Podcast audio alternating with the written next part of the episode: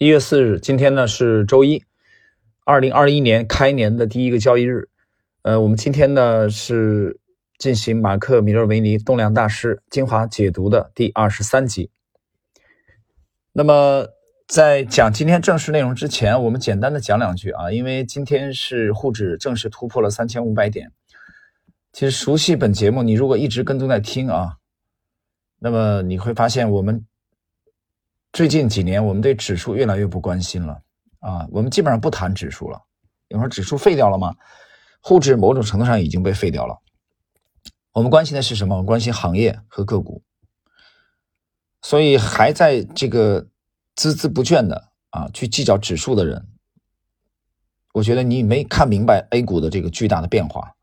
这个在知识星球半鹏的专栏我们都写的非常清楚了啊。那么就在今天。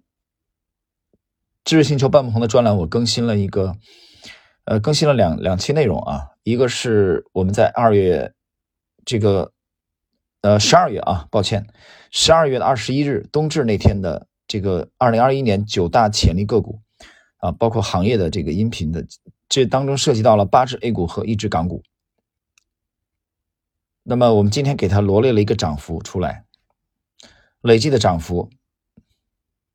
总共就只有那么九只啊，其中是一只是港股，第一名的涨幅超过百分之四十一，第二名的涨幅超过百分之二十五，第三名超过百分之二十三，第四名超过百分之十七，第五名超过百分之十四，第六名百分之十二，第七名百分之九，第八名超过百分之五，第九名哎，第九名是负的，第九名的跌幅超过百分之四，啊，不到百分之五，就是八只 A 股，一只港股当中。那么最差的是第九名，跌了，跌多少？跌了四点多，啊，不到五个点。第一名涨了超过百分之四十一。那么我们当时的这个预计啊，还是立足于这个二零二一年啊年度的这个潜力啊。我讲了至少是半年。那当时是哪一天呢？离现在是有，就是两个交易周之前，还没还不满两个交易周。这里边懂的人自然懂的啊，因为听过的人，对吧？他已他已经知道了，对吧？是哪些具体的标的？那么还有一些聪明人，他们就迅速的去啊，去收听这个半不红的这个终极，这里边有个听单啊，喜马的这个半不红的这个专栏有个听单，听单里面两个系列，一个是初级的精讲，一个是中级的这个实战的精讲。中级实战精讲里边包含了 A 股主 A 股主力密码的十级。包含了这个马克·米勒维尼的秘密武器的四集和威廉·奥尼尔超级杯柄的一集，总共是十五集。所以有一定基础的人啊，这个中级的精讲，在这个时候可以说是啊非常恰如其分的学习的时期。聪明人在元旦这三天都已经突击的学习了。今天北京的这个这个这个听友啊，在今天一直在跟我交流，他说这三天就没停过。啊，反反复复在听。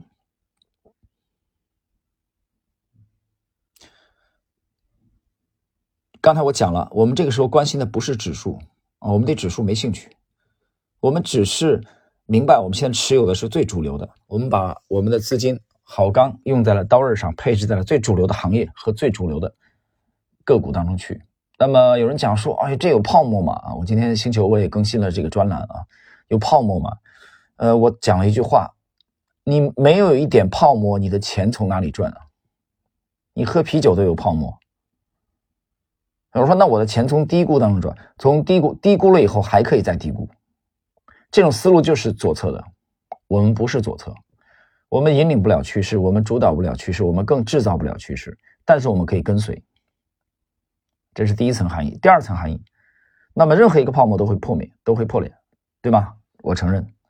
但是，我今天在星期知识星球半不红专栏更新的另一篇随笔写的很清楚，什么呢？六个字：先狂欢，再离席。现在还是啊，在前六个字的这个阶段。那么到离场啊，但有人到有人偷偷的拿走酒杯啊，像这个美联储的前主席啊格林斯潘所讲的那样。我认为时间还没到，还没到那个时候，到那个时候盘面会有反应出来。对吧？上一次我讲了，我们在几个小时之内就可以从现在的满仓状态回归到空仓，这个并不难。问题是你要去评估，现在是那个阶段吗？我认为不是，还不是。那么在，我记得零七年的时候啊，中国有一位私募基金大佬啊，很有名的，名字我不说了，那毕竟也是前辈嘛，的同行还是要给人家留面子，对吧？三千点就已经看空做空了，不搞了。结果沪指呢，沪指涨到六千一百二十四点，指数它少赚了一倍。我没有说这个人水平不高啊，我只是这么讲，我只是说对每一轮的狂欢，每一轮的泡沫，都会有人做空的很早，呃，恰如其分的做空，这个择时的确是非常难，我觉得这是全世界最难的事情。但是你要想清楚，现在是酩酊大醉的阶段啊，还是微醺的这个阶段？喝酒的人懂这个词儿，你自己去想。当然，星球里我们会及时的跟踪啊。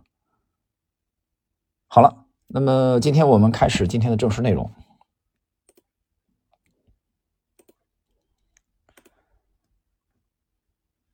今天的这个内容啊，我们继续马克·米勒维尼《东兰大师精华解读》的第二十三集。二十三集，我们继续围绕本章的第三，呃，本书的第三章啊，第三章就是重点去讲他的这个，这个他的读者啊，重点来问跟持仓有关系的啊。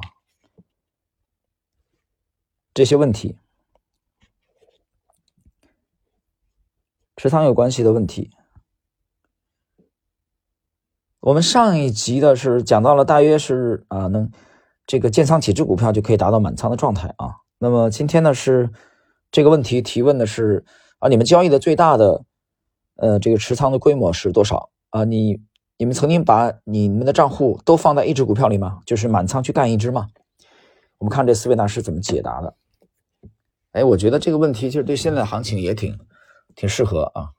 散户开始抓狂了啊，突破三千五百点，忽然明白了，顿悟啊，股市开始活跃了。哇，股市开始活跃了，我心里话，你早在干嘛呢？我们职业吃这碗饭的人，我们一直是在学习，在提高，做一个终生的学习者。而很多所谓聪明的散户，只有在股指上涨的时候才开始关心股市。好了。看第一位大师米勒维尼怎么回答。我的最高，呃，这个米勒维尼啊，我们稍等一下啊，我得我要确认一下他这个原文啊，第第三章，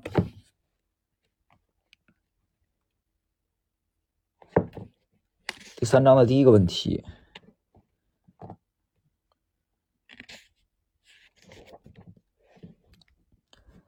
那么。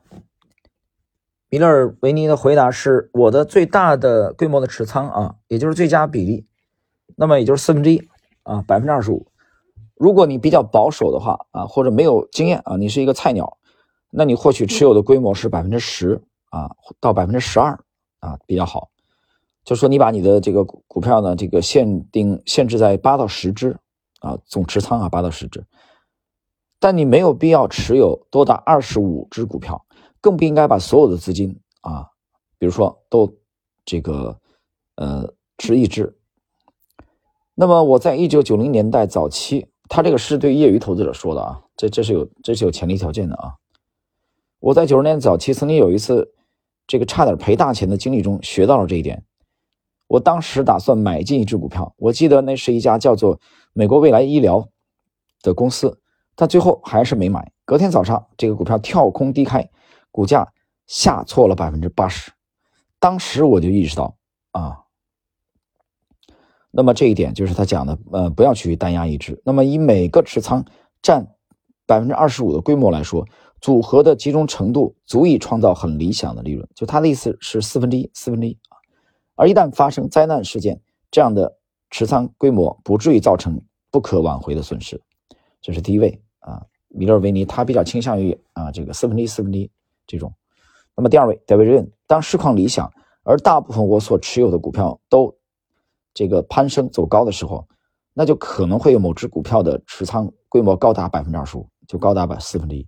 但只有价格走高之后，才会造成这么高的比例。我不会以百分之二十五的资金比例开始建立持仓。戴维任什么意思呢？戴维任，你要了解上一集内容你就知道了啊，它这个仓位是逐渐加上去的，啊，它它是一个逐渐的渐进性的啊，比如一开始也是有这个侦查性的仓位这么上去的。我们看第三位，单三个，我只有一次筹码啊，这个全下的经验，而当时我差一点啊就彻底毁灭。那家公司的股票是在周五以二十七块钱交易。周一却狂跌到六元，起因是巴伦周刊刊登了一篇报道，指出该公司彻头彻尾啊就是一个会计的骗局。感谢上帝，这只股票不允许融资啊，否则我的所有损失大概要被清算了。另一方面，我曾经在二零零五年持有大量的 Google 公司的股票，那是该公司刚上市不久的时期，当时这家公司的股票在我的账户中所占的比重是百分之五十。那是一笔非常成功的交易，但也是我最后一次啊，把如此高的比例这个压单制。苹果公司在二零一二年经历两次暴涨的时候，我的持股不超过账户的百分之三十。我的基本原则是，当某一只动能强劲的股票从坚实的底部突破并显著攀升的时候，我会买进，直到这个持仓的规模达到账户的百分之二十。啊，大家听清楚了，第三位的这个单三个。它指的是这个百分之二十啊。第四位，马克里奇二十，我通常不会让单一的持仓比例超过百分之二十五，就四分之一。但在少数的特殊情况下，我曾经持有高达百分之五十以上的这个比例的规模啊。我不建议你把这个所有的资金，就是这个单压一支的这个情况，我们刚才讲了，我自己也不曾这么做。只有某个持仓已经开始获利，我才会加码。就是获利的时候，它会加码的。那也就是说，我们之前解释过啊，就是向上的金字塔的追加，这点跟散户是相反的。散户是越跌越买，摊低成本；职业交易者是赚了以后往上加，这也是 Ifmore 一直所倡导的。所以，我所持有的任何大规模的持仓啊，都是赚钱的股票。听清楚了？哎，这四位今天呢，基本上比较统一，他们的这个持持仓的这个规模，基本上是在这个五分之一到四分之一之间比较常见。当然也有这个五这个五百分之五十以上的，就是一半以上的。呃，怎么讲呢？这四位的说法是面对公众的啊。这个单位有没有打埋伏，我们不清楚啊。但是我们从他这个公开出来的呃内容来看，他们还是相对比较中庸的，就是高的话可能百分之二十五以上啊，有极端有到百分之五十的。啊，那么低的话，可能也有百分之十的，但是一般他们认为百分之二十到百分之二十五。但是还这第一点，第二点，他们强调，它这个比例，比如说百分之五十的比例，单只股票占百分之四十的比例，是在这股票上涨的过程中，啊，逐渐加仓加上去的。这点我觉得很值得大家，很值得这个业余的投资者学习。好了，朋友们，今天这集的内容呢比较简短，啊，我们那么结束今天的这个第二十三集的内容。在下一集，我们将继续学习本章的啊这个后续的问题。